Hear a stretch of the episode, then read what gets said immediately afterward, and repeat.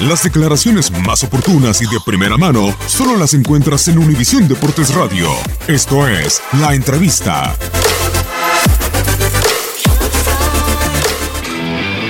Bueno, es una cosa que ya sabíamos que iba a suceder. Y naturalmente los equipos como nosotros que no lograron sacar los puntos necesarios para estar más tranquilos, pues a lo mejor se nos puede afectar en algo, ¿no? Pero yo creo que es una cosa que, todos sabíamos que iba a suceder.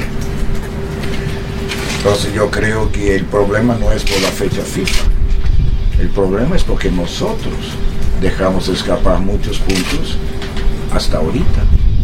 Entonces, lo que venga, pues nosotros debemos de, en primero, esta semana, buscar un buen resultado y después, cuando regrese el campeonato, buscar cerrar lo mejor posible.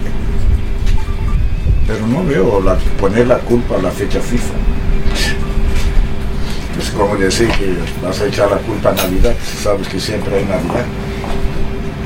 Si ya sabíamos que iba a haber fecha FIFA desde que inició, pues no hay por qué poner la culpa ahorita en esta fecha.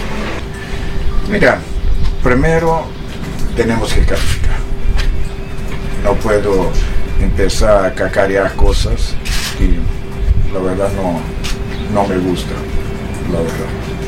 Lo que mencionas, tenemos que en estos dos partidos cosechar la mayor parte de puntos para poder entrar de la lucha. Si esto logramos, naturalmente que somos candidatos como los otros siete. Ya sabes perfectamente que cuántas veces ha ganado el número 8, ¿verdad?